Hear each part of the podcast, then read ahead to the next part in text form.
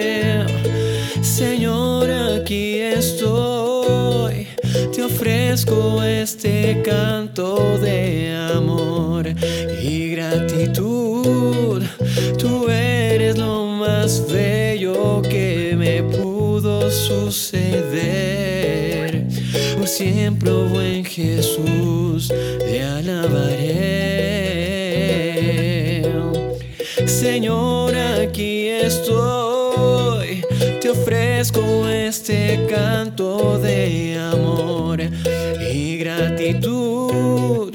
Tú eres lo más bello que me pudo suceder. Por siempre, oh buen Jesús.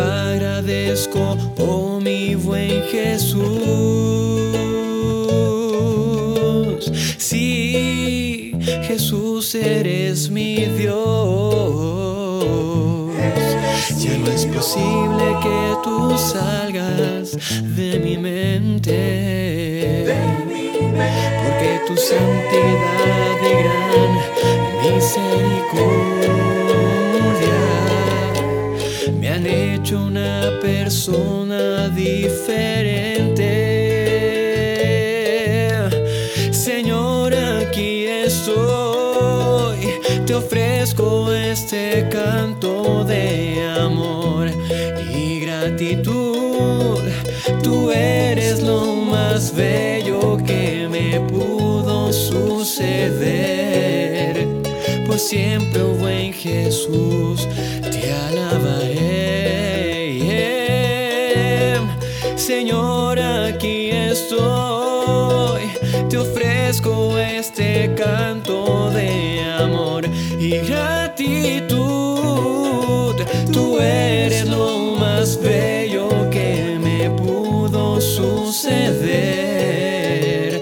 siempre, oh buen Jesús, te alabaré. Para siempre, oh buen Jesús, te alabaré. Por siempre.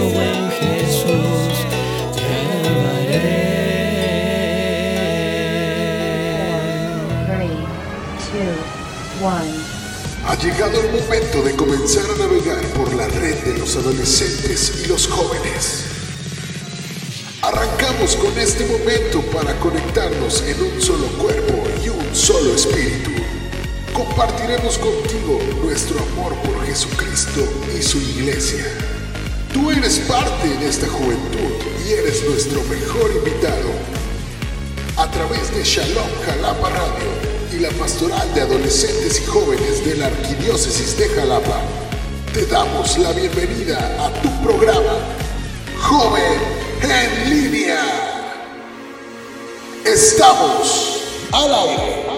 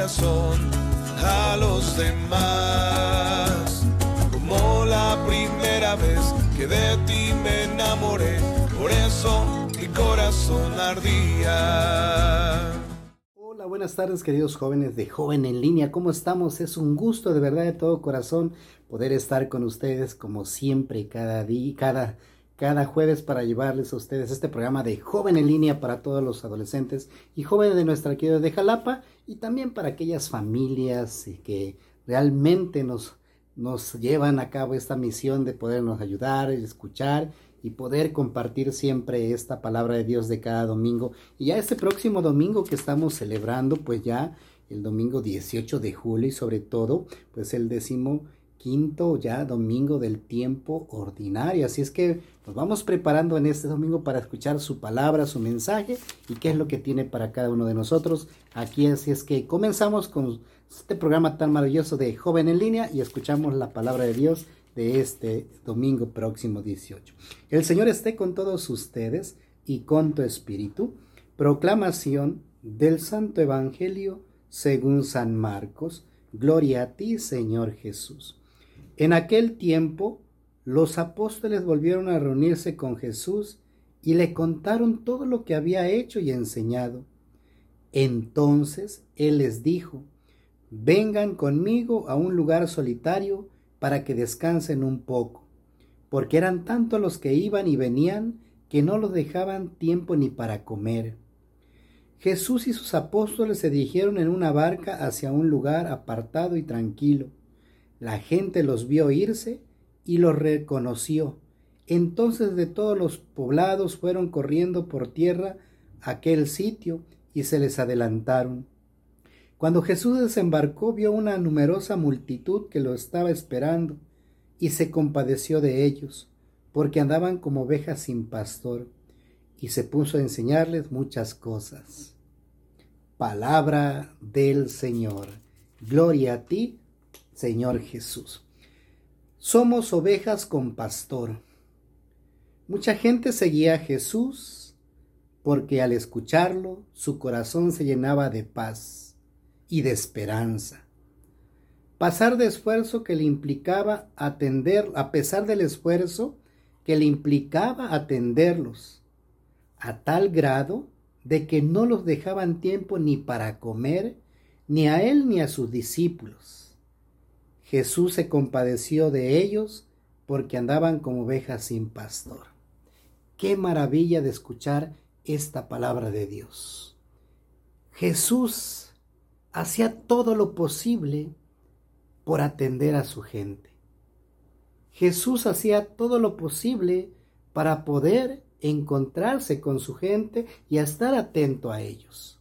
Por eso cuando los, los miraba y los veía que necesitaban de la escucha, del acompañamiento, Jesús se acercaba porque los veía como ovejas sin pastor. Nosotros tenemos la, la fortuna de haber recibido el don de la fe, los sacramentos, de acuerdo con nuestra edad y estado de vida, y, de saber que Cristo está en medio de nosotros, aunque no lo vemos por el momento o por momentos. Ahí está la presencia de Jesús. Ahí está el acompañamiento, ahí está la cercanía de Jesús en nuestra vida, queridos jóvenes, queridas familias. Jesús es un hombre que se acerca a sus, a sus, a sus personas, a sus guías. Es un hombre, es un hombre que se acercaba a escuchar todo aquello que padecían. Por eso dice que los veía como ovejas sin pastor y también nosotros somos esas ovejas, pero con pastor porque tenemos sacerdotes, tenemos religiosas, tenemos jóvenes que nos acompañan, tenemos un pastor que es un obispo, que siempre se trata de llevar el anuncio de la palabra de Dios hasta tu hogar, en tu casa, donde estés, pero siempre en la iglesia ahí está la presencia de Jesús. No dejemos de buscar el tiempo y el sitio adecuado para encontrarnos con Jesús, nuestro único pastor. Jesús es el camino, es la verdad y la vida, y Él quiere que nosotros, así como aquellas personas, recibamos paz, que recibamos esperanza, que recibamos ese encuentro con Él a través de su palabra, a través de su mensaje. Pero sobre todo, quiere que tú y yo seamos esas ovejas con ese pastor para escuchar su palabra y su mensaje.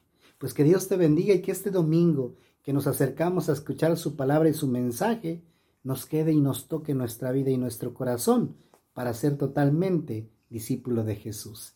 Y la bendición de Dios Todopoderoso, Padre, Hijo y Espíritu Santo, descienda sobre ti y permanezca para siempre. Amén. Cuídate mucho, les mando un fuerte abrazo y que Dios me los bendiga. Sobre todo, continuamos en su programa Joven en línea.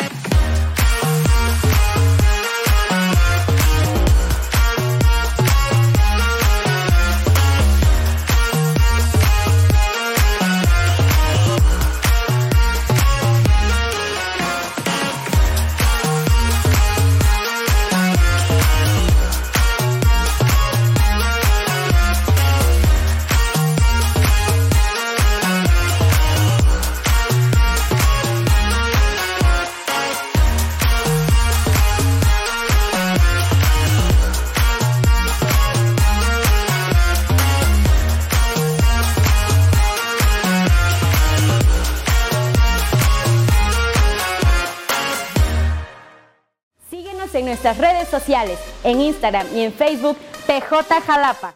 Aquí estoy, llévame quieras, mi Señor. Dispuesto estoy a llevar el alma y corazón a los demás. Como la primera vez que de ti me enamoré, por eso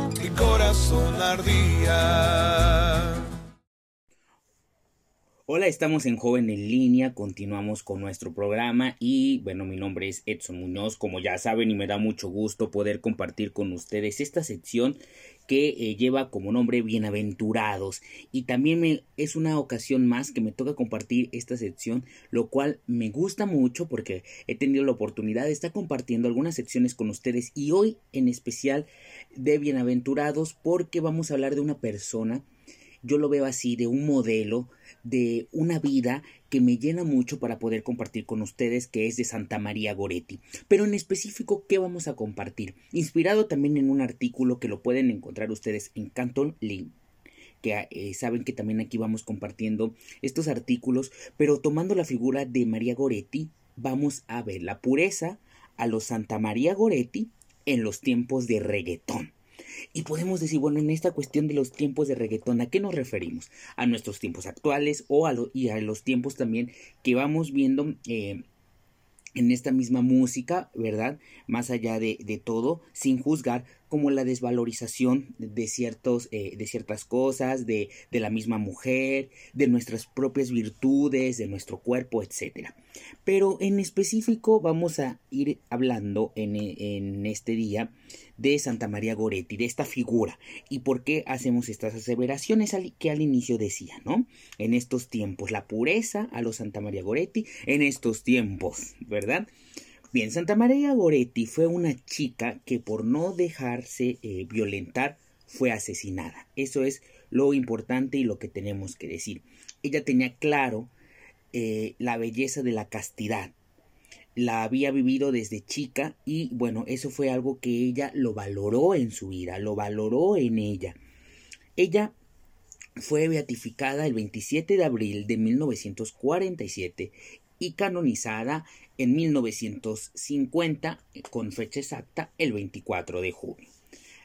Y algo muy importante es, la pureza es posible aún en estos tiempos totalmente en estos tiempos. Y hablamos a la figura de Santa María Goretti por lo que ella en este caso también valoró.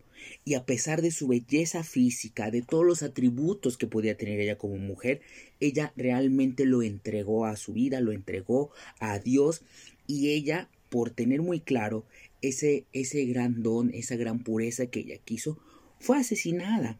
Entonces, tenemos que darnos cuenta que a pesar de todos los tiempos que estamos viviendo, todos los bombardeos que vamos teniendo por las redes sociales, por eh, algunas eh, culturas que por ahí se acercan, algunas canciones, etcétera, son tiempos también en los que podemos valorar y guardar nuestra castidad. En la homilía, eh, el Santo Padre, el Papa Pío XII, la llamó en esos momentos a la pequeña y dulce mártir de la pureza. Y subrayó que si bien no todos estamos llamados a sufrir, a sufrir, a vivir, a padecer el martirio, sí estamos llamados a buscar y conseguir la virtud cristiana, que exige esfuerzo, un esfuerzo constante hasta la muerte, es decir, un esfuerzo constante en toda nuestra vida.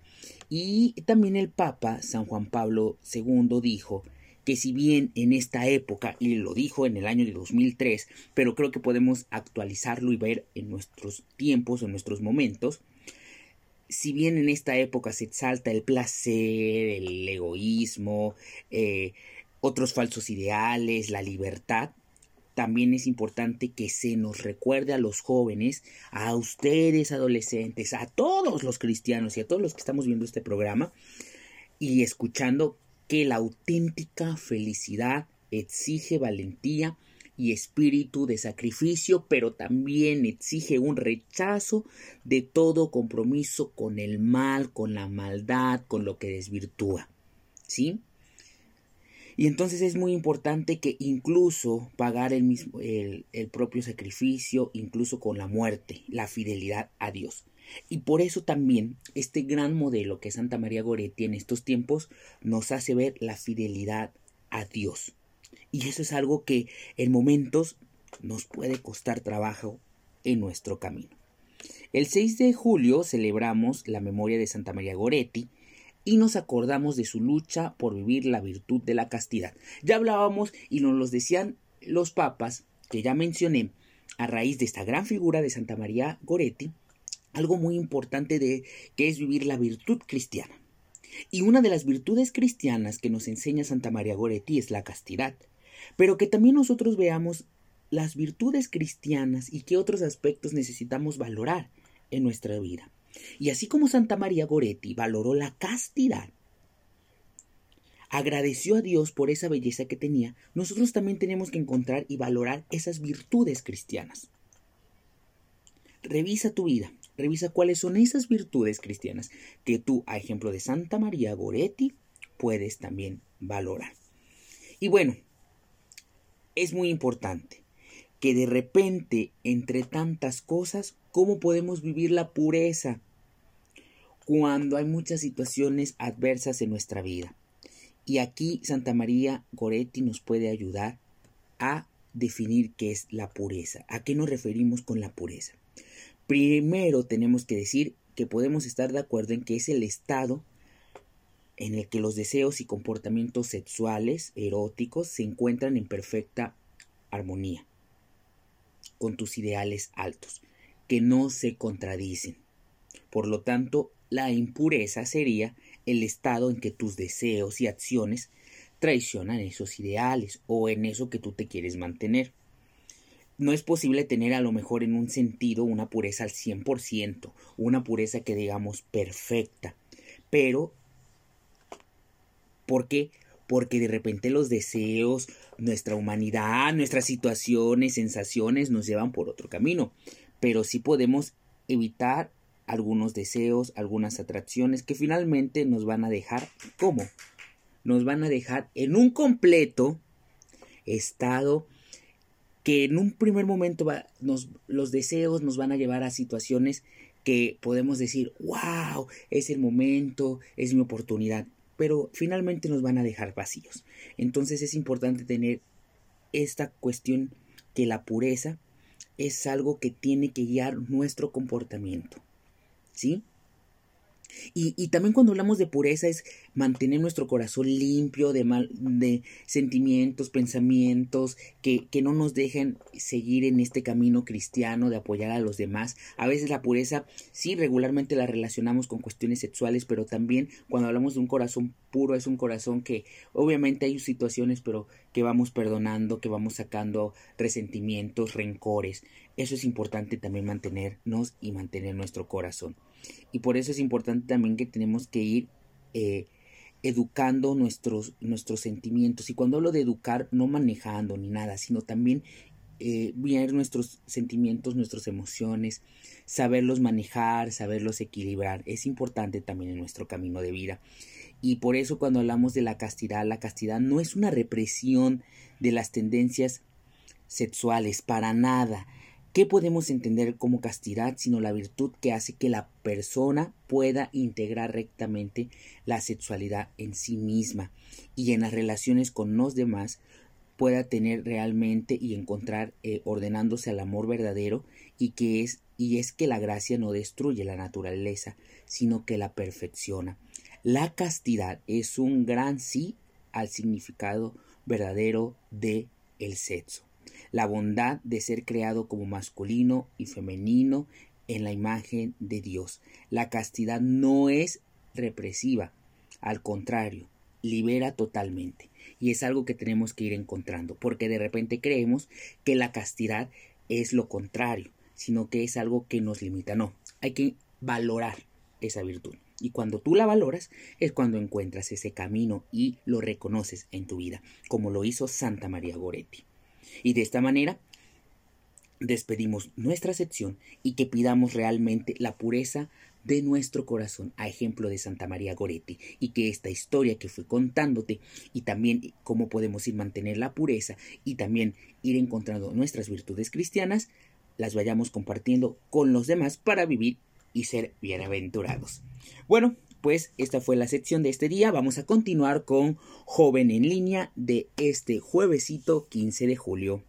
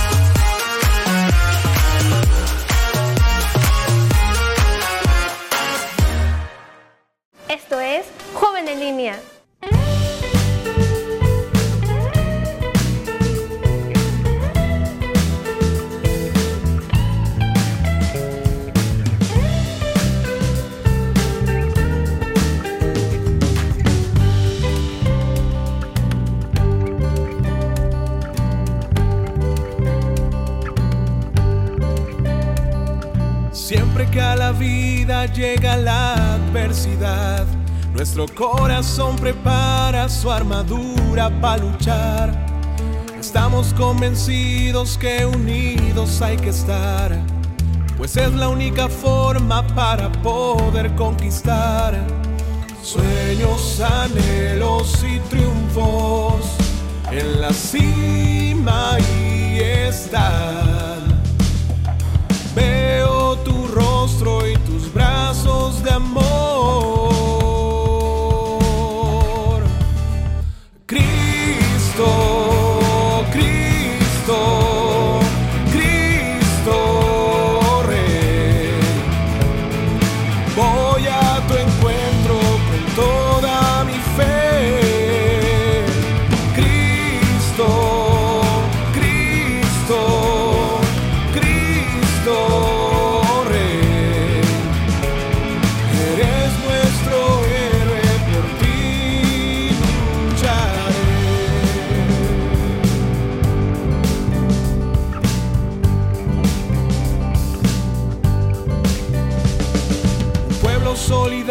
Es lo que tú quieres, Señor.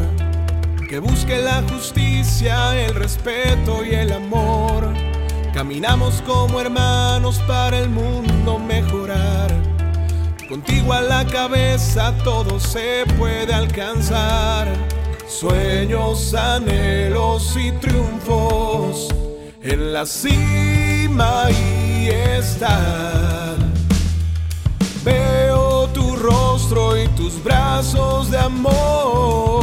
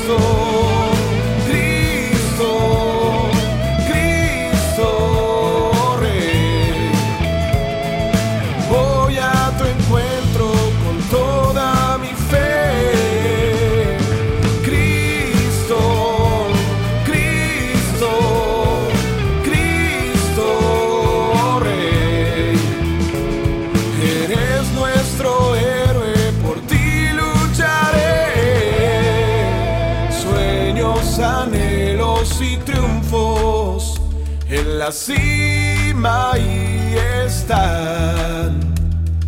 Veo tu rostro y tus brazos de amor.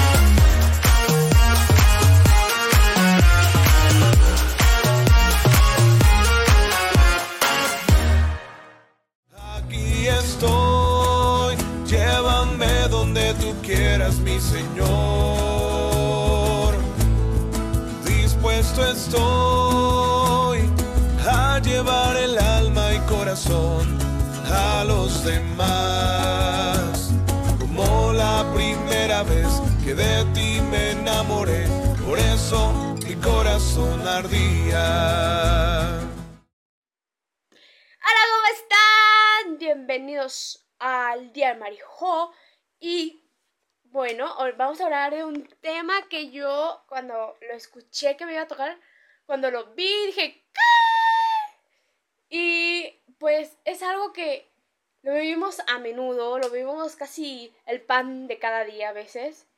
A veces no lo vivimos tan a menudo, pero lo vivimos. Lo vivimos cada ser humano. Y no hay ningún ser humano que diga, yo no lo he vivido. Y bueno, el sufrimiento. El sufrimiento. Vamos a hablar del sufrimiento, pero vamos a hablar de cómo podemos combatir el sufrimiento en la adolescencia. Y bueno, para empezar yo quiero decirles que Dios no quiere que suframos. Dios no nos mandó ahí, ¡pum!, váyanse a sufrir. No, Él nos creó para vivir en el amor, Él nos creó para vivir en la felicidad junto con Él en el paraíso. Y esto lo sabemos en el Génesis cuando dice, Dios creó todo y vio que era bueno. Entonces todo era bueno, todo era bueno, hasta que viene el demonio y hace pecar a nuestros padres, ¿no? Y junto con eso, pues entra el pecado, entra la muerte y entra el sufrimiento. Nosotros no habíamos sido creados para el sufrimiento y por eso nos cuesta tanto, en primer lugar, aceptar esa cruz, aceptar ese sufrimiento, aceptar esas dificultades, como tú lo quieras decir. Por eso nos cuesta tanto, porque nosotros no estábamos, no estábamos creados para esto. No tenemos ahí como un chip que decía, ah, bueno, esto se va a activar cuando vayan a sufrir. No, entonces cada uno eh, afronta esa dificultad como cada uno le parece.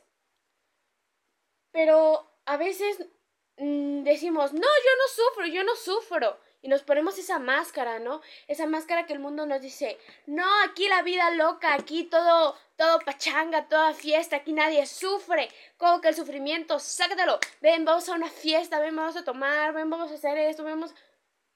Y simplemente nos van a hacer quedar máscaras y otra vez, y vamos a sufrir más.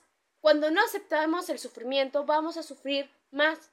¿Por qué? Porque no decidimos afrontarlo. Es como cuando cuando tú, cuando tú tienes un examen importante, ¿no? Tú tienes un examen importante y sabes que es bien difícil y sabes que este, que, que es importante para tu calificación. ¿Y qué haces? Te vas de fiesta y en vez de que te pongas a estudiar, te vas de fiesta, estás flojoneando, este, y tus papás ya dicen, oye, ah, no que tenías mucho miedo que del examen y que las pruebas y que cuánta cosa. Y tú, ah, sí, pero pues decidí pues tranquilizarme. En vez de que te pongas a estudiar para el examen y el mero día del examen ahí estás, ya no puedes y te puedes a llorar y, y no puedes con tu vida. O cuando te encargan tareas de un cierto tiempo, en vez de afrontarla día con día, luego dejas todo hasta el último momento. Son ejemplos quizás muy, muy, muy derivados o muy separados de el sufrimiento, pero pues es la verdad. Mientras nosotros no aceptemos el sufrimiento, nos va a doler más porque no vamos no vamos a saber cómo pagar ese problema. Y la primera cosa que nosotros debemos de aceptar es de que sí sufrimos. Es aceptar el sufrimiento. Aceptar el sufrimiento, pero no como de, ay, es que yo siempre sufro. No, aceptar el sufrimiento como lo hizo Jesús, con amor. Y bueno, esta debe ser nuestra primera actitud. Nuestra primera actitud debe de ser el aceptar de que estamos sufriendo y que sí, aceptar que tenemos dolores, que tenemos fraquezas, que podemos caer. Y sí me van a decir, no, tú estás loca. Tú estás loca. ¿Qué no ves que cuando yo me siento mal llega alguien y me hace sentir peor porque vio que me sentía mal? Pues lamentablemente vivimos en este mundo, como dije, de esta es la vida loca y aquí se hace toda una pachanga. Pero en realidad así no son las cosas y tú y yo lo sabemos. Lo sabemos, pero aún así lo queremos disfrazar. Hasta que no aceptemos y no nos quitemos esa máscara, como dije, vamos a sufrir más. Y que sí, el mundo nos va a atacar y nos va a decir, es que eres un débil. ¿Por qué? Porque sufres. ¿Por qué? Porque eh, no haces nada. ¿Por qué? Porque eh, sabes cuál es tu dolor. No porque tú estás sufriendo, porque eres débil, nos van a decir. Pero no. O sea, cuando alguien sufre, tiene que aceptarlo. Porque si no podemos aceptar, nada, nada va a cambiar. Y nosotros lo sabemos, o sea, si no ponemos de nuestras pilas, nada va a cambiar. Y es aceptarlo con amor, con humildad. Y simplemente eh, nuestra propia aceptación ya nos hace como que ese gran paso, ¿no? Ese gran paso que dimos y podemos ver qué nos está haciendo sufrir o qué me hace sufrir. Y podemos a ah, pedir, no, me ha dicho podemos sanar si sabemos cuál es la herida. Por ejemplo, cuando tú vas al médico, el doctor te dice, no, pues ¿qué tienes? Para poder sanarte esa herida, ¿no? Entonces, cuando nosotros aceptamos el sufrimiento, cuando nosotros eh, queremos luchar contra este sufrimiento, vamos a empezar a sanar. Vamos a empezar a sanar porque vamos a reconocer nuestro dolor, vamos a reconocer que hemos fallado, vamos a reconocer que quizás nos han fallado y vamos a empezar a sanar. Y este punto quiero que lo anotes. Este es la necesidad de pedir ayuda. Vivimos también en un mundo individualista que te dice, no, tú haz lo que a ti te pegue la regalada gana con tu sufrimiento, con lo que quieras. Tú no busques ayuda.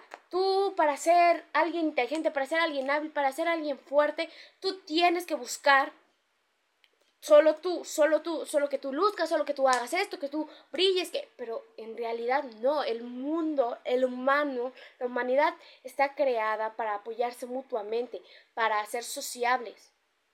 ¿Ok?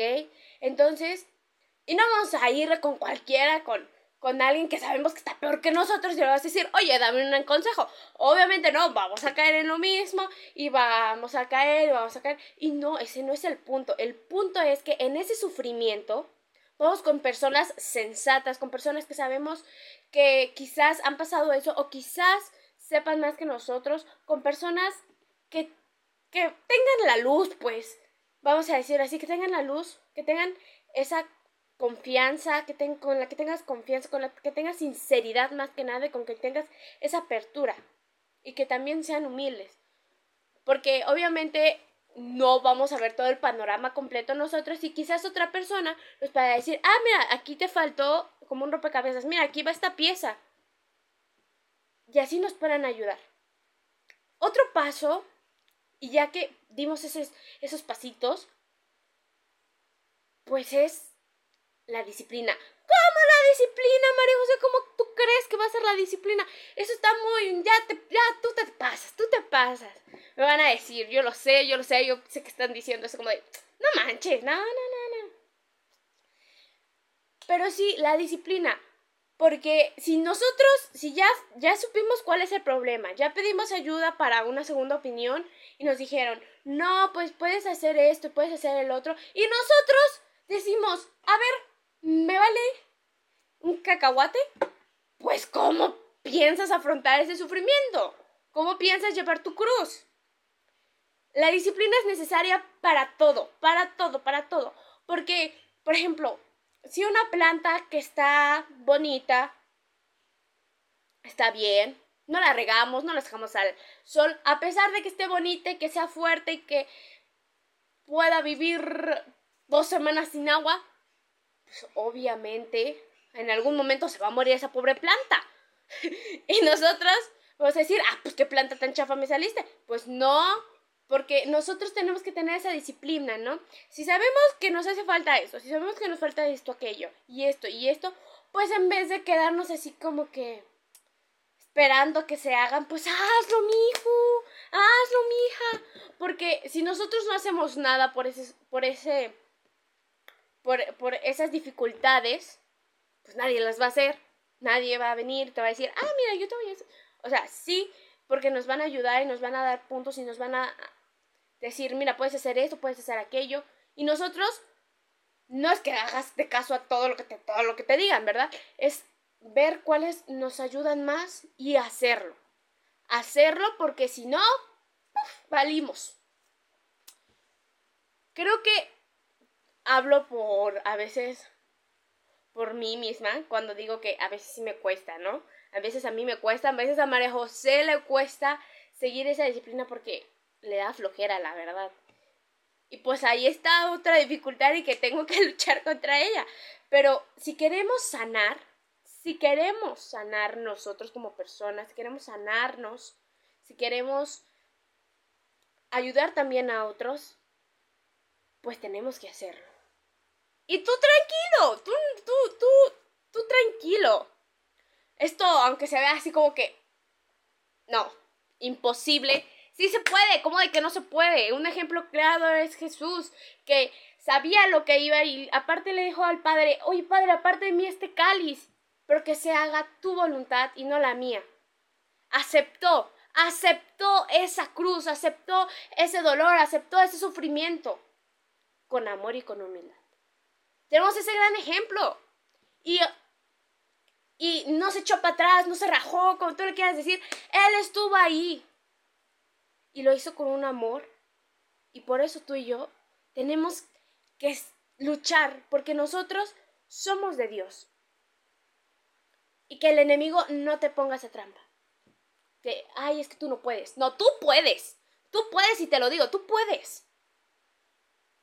Pero solo afronta, acepta, pide ayuda y afronta ese dolor. Afróntalo porque tú no estás solo porque Dios está contigo. Y así espero que me hagan caso y que vean en su vida que quizás ese sufrimiento lo pueden arreglar y que no es para que nosotros suframos y que digamos, es que este sufrimiento pues me causa mucho dolor, mucha pena y hay como No, afronta. Y bueno, este es el diario de Marijo. Espero que les haya gustado. Y...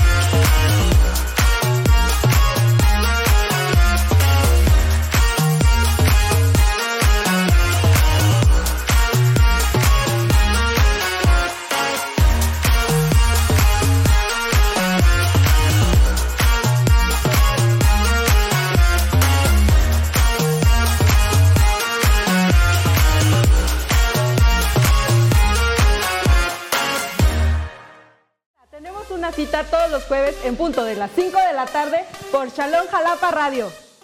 Aquí estoy, llévame donde tú quieras, mi Señor.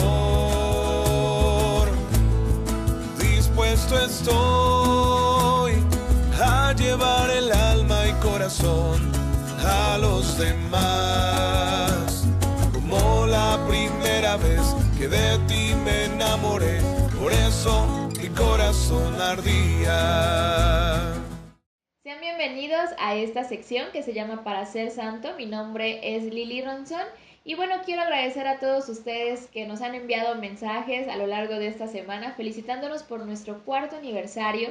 Dios les recompense a todos y sobre todo sigan pidiendo por nosotros y por los proyectos que inspira a través del Espíritu Santo a la pastoral juvenil. Y bueno, hoy vamos a iniciar un nuevo ciclo de catequesis. También les recuerdo que sigamos orando por el Papa Francisco. Gracias a Dios en días anteriores ha sido dado de alta, puesto que eh, tuvo una cirugía que estaba programada y bueno, gracias a Dios todo salió muy bien, pero sigamos pidiendo por él para que tenga una satisfactoria eh, recuperación. Y bueno, hoy vamos a hablar de la catequesis número uno que el Papa Francisco nos dirigió el 23 de junio del 2021 con la intención de conocer sobre la carta a los Gálatas. Especialmente esta catequesis es una pequeña introducción, algunos de ustedes la habrán leído, es una carta pues pequeña de seis capítulos que ustedes pueden consultar en su Biblia en el Nuevo Testamento. Esta carta fue escrita por San Pablo y bueno, nos habla de diversas cuestiones importantes para nuestra fe, pero lo más importante es que la carta a los Gálatas no se sabe cuándo fue escrita, eh, exactamente, ni, ni si es a una región específica de la Galacia, pero sí nos hace ver cuál es el estado de conversión, cómo fue el momento de la conversión del apóstol y sobre todo pues también nos anima a reflexionar nuestra vida cristiana, porque esta carta tiene a considerar algo muy bello, que es además de la belleza del Evangelio, nos permite ver cosas muy importantes para nuestra fe, como es la libertad, vivir en la gracia y sobre todo vivir nuestra vida cristiana en plenitud. Y bueno, ustedes recuerdan que las catequesis anteriores hablaron sobre la oración. Bueno, esto nos va a ayudar mucho para comprender la carta a los Gálatas. No les voy a leer la carta porque bueno, también sería un muy buen ejercicio para todos nosotros ir conociendo de la Sagrada Escritura. Y esta carta es muy pequeñita, lo pueden hacer y es una carta muy actual y es algo que nos menciona el Papa cómo poder vivir nuestra fe en un tiempo como en el que está ah, sucediendo actualmente. Y es importante también recordar que esta carta no solo eh, está escrita em, para un pueblo en específico, sino el apóstol se distinguió por crear pequeñas comunidades, algo que, que menciona el Papa y que se me hace bastante bueno repetir aquí, es que eh, San Pablo cuando llegaba a alguna comunidad, a alguna región, a hacer evangelización, no llegaba inmediatamente a hacer una iglesia, una catedral o algo, no, llegaba a ser comunidad.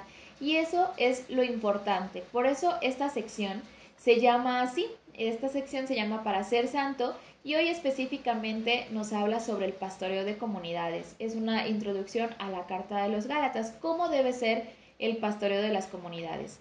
Y si bien el apóstol San Pablo nos enseñó diversas cuestiones, algo muy importante que se rescata de esta carta es que él advirtió en cuanto se creó esta comunidad y se, fue expandiendo y fue eh, creciendo, pues notó que algunos que habían sido convertidos, que venían eh, provenientes de, que eran provenientes del judaísmo, pues exponían algunas teorías contrarias, incluso llegaban a denigrar la propia persona del apóstol. Y esto es muy común en todas nuestras comunidades. No podemos cerrarnos y decir, no, es toda perfección y, la iglesia es, es, es perfecta. Es santa, eso sí, es santa. Tal vez no sea perfecta porque estamos nosotros. Para empezar, estoy yo dentro de la iglesia y yo no soy perfecta, no sé ustedes. Pero sí es santa, porque es fundada por Cristo. Entonces, nosotros al leer esta carta también advertimos los mismos riesgos. A lo mejor los demás, y lo menciona así la carta, yo les invito a que la, a que la lean, la busquen, está en el, en el Nuevo Testamento y hay algo que me gustó mucho en la introducción. Ustedes cuando lean su Biblia notarán que está el nombre en grande del libro que van a leer y hay una pequeña introducción. Y algo que dice la introducción de la carta a los Gálatas es que eh, lejos de advertir algún riesgo de como en Corinto, ¿no? Que era un lugar de perversión y de mucha mucha corrupción. Aquí lo que advierte eh, San Pablo es una división. Nota que algunos eh, provenientes del judaísmo pues empezaban a, compartir teorías extrañas que confundían al pueblo. Entonces, aquí nos dice la carta, los fieles piden de nuevo prácticas religiosas porque no han comprendido o porque han olvidado que ser cristiano no es ante todo practicar una religión, sino más bien vivir la fe. Y esto me hace pensar en el censo que se realizó el año pasado en nuestro país, donde muchos, muchos, muchos mexicanos respondieron que se, consideran personas sin religión.